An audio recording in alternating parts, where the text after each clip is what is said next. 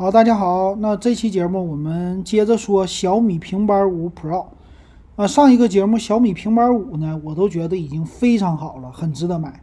那我一看这个五 Pro 啊，我发现这个更值得买。为啥这么说？咱们来看看啊。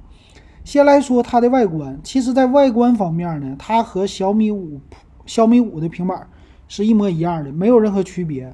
十一寸的屏幕，二点五 K 的分辨率，一百二十赫兹的高刷。啊，支持运动补偿，嗯，这个屏是一样的，挺好的吧？那里边就更好了，里边有什么呢？八个扬声器，小米平板五是四个扬声器，它八个多了一倍，直接翻倍。那你想一想，一个平板八个，你说你得给我放在哪里？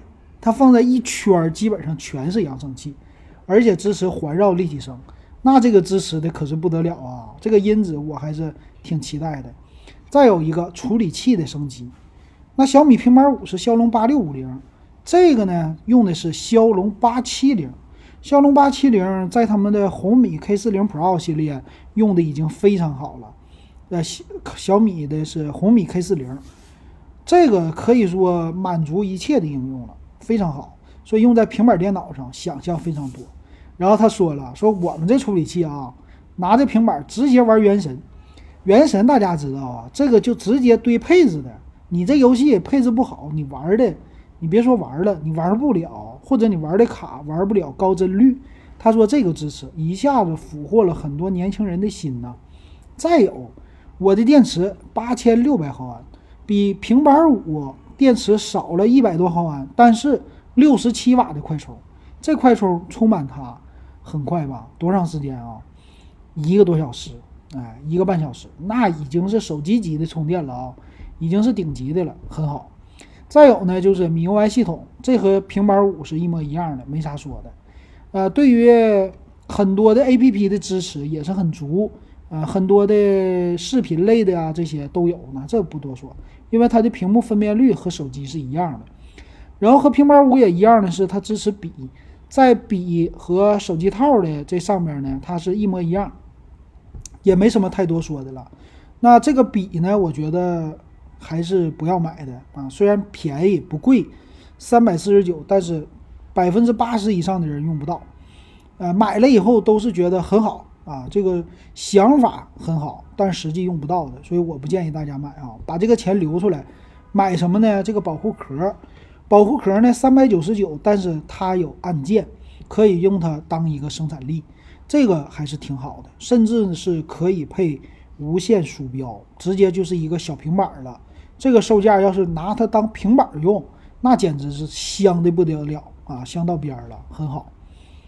所以呢，我建议买这个。那再看啊，它的这个摄像头和小米平板五不一样，摄像头它后置一个是五千万像素的，还有一个五百万像素的景深。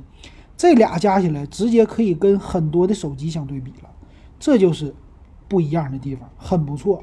那外观呢，基本上就是 iPad Pro 了。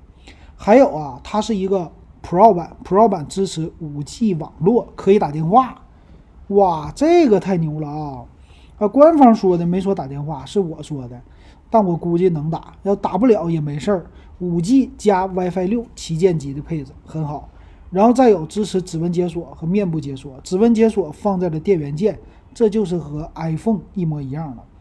那厚度方面和平板五也一样，重量也一样，没什么区别啊。那又轻薄，重量不算是特别的轻吧。再来看详细的参数，详细参数方面啊，主要就是这个处理器了。处理器呢，它是用的骁龙八七零的处理器，这个处理器呢用的是七纳米的工艺啊。呃，五 G 的版本呢，好就好在它的天线会多一些啊，里边的天线，所以这个我还是挺期待的。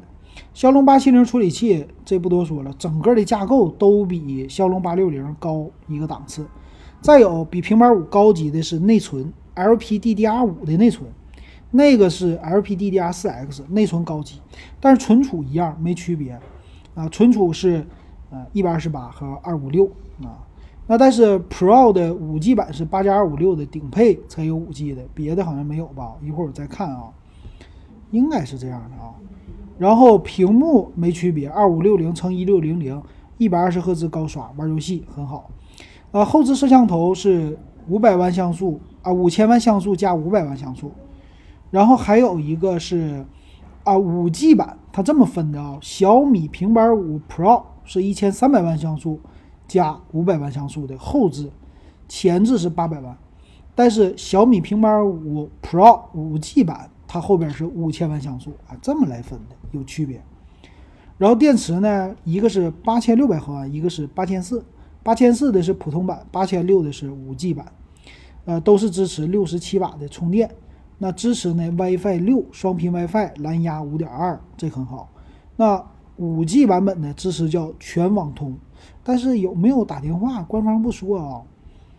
其他方面的话和平板五都是一样了，不支持三点五毫米耳机接口，只能用转接口 Type C 的转接。那咱们来看售价。售价方面啊，六加一二八和六加二五六的都属于是 Pro 版的低配，呃，低配的六加一二八是两千三百九十九，六加二五六呢是两千七百九十九。然后再来看，我把这个返回啊，这个老让我登录太烦人了。那八加二五六的是三千四百九十九，三四九九的售价有点贵了啊，当个五 G 版。所以我觉得呢，五 G 版没什么太足的一个重要性了。但是呢，平板五的 Pro 版，我觉得还是值得买的。六加一二八，两千三百九十九，比那个贵了五百块钱，比平板五啊贵了五百的情况下呢，它的处理器升级了，呃，它的充电速度升级了，呃，摄像头也算是升级了，还算是值，因为处理器比较好。而且你要是玩游戏的话，要求它高一点，玩游戏那还是得用这个，没办法。那还有不差钱的呢，直接上八加二五六的，呃，三千四百九十九。但是你要是再配上笔或者套，这个价位已经是四千块了，过了四千了，那就和 iPad Pro 已经重叠了，那不如买 iPad Pro。iPad Pro 用的时间比它更长，所以这还是要走性价比的路线的。所以我觉得六加一二八的版本最香，而且比他们家红米 K 四零更香，因为啥？屏幕更大。还是那句话，你给小孩买，给父母买都是比较适合的啊。那这个大家可以选一选嘛。那怎么选啊？小米平板五，如果你的就是爱奇艺，就是看视频，那你直接小米平板五一千九搞定，非常划算。如果你要玩游戏，对它的性能有一些要求的话，那你就是。平板五 Pro 两千四搞定，中间差五百块钱。这五百块钱呢，呃，除非你玩游戏，或者是你想体验八个扬声器的这个感觉，你就多花这五百，要不然就够了。其实啊，五百块钱多想体验扬声器，我都可以买他们家新出那个小音响了，是不？那咱下期给你说那个。行，今天咱们就说到这儿，感谢大家收听还有收看。